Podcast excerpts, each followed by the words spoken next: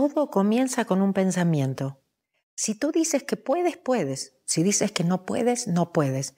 Ahí es donde reside nuestro poder, en los pensamientos.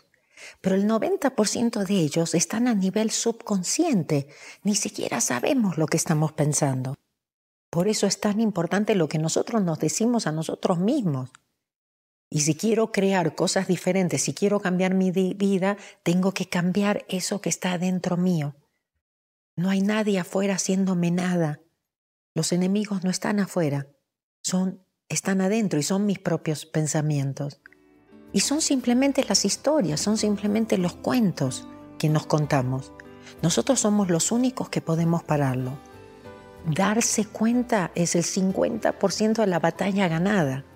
Darme cuenta de eso, darme cuenta de lo que estoy pensando, darme cuenta de que eso es lo que está trayendo lo que no me gusta en mi vida.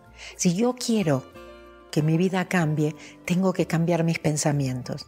Cuando yo me di cuenta de eso, me pregunté quién había pensado en el cuerpo humano o en las flores o en las montañas o en los ríos. Y me di cuenta que somos muy arrogantes cuando pensamos que nosotros vamos a solucionar los problemas. Hay una mente más inteligente que la nuestra. No importa si crees o no crees, pero te pido que te vuelvas más humilde, que sueltes los problemas, que sueltes esos pensamientos que te dicen que no puedes. Cuando estoy pensando que no se puede o que es difícil, en vez de resistirlos, en vez de darles más poder, simplemente les digo gracias, les digo te amo, les muestro la otra mejilla, la mejilla del amor. Esa es la forma de cambiar nuestros pensamientos. Así es como creamos. Ahí es donde reside nuestro poder verdadero. Ho'oponopono es una forma de darle permiso a esa mente más inteligente.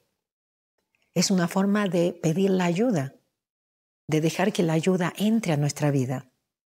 Y esa ayuda en Ho'oponopono la llamamos inspiración, esas ideas y esas cosas que no sabemos ni cómo pasaron o de dónde vinieron. Es muy importante que despertemos, que nos redescubramos, que cambiemos justamente esa forma de pensar nuestra. Ahora puedes cambiarle el final a tu película si no te gusta. Pero solamente tú puedes hacer eso, porque tú únicamente puedes soltar el pasado para poder vivir en el presente. Tú estás escribiendo tu propia historia. Cámbiale, elige el camino más fácil.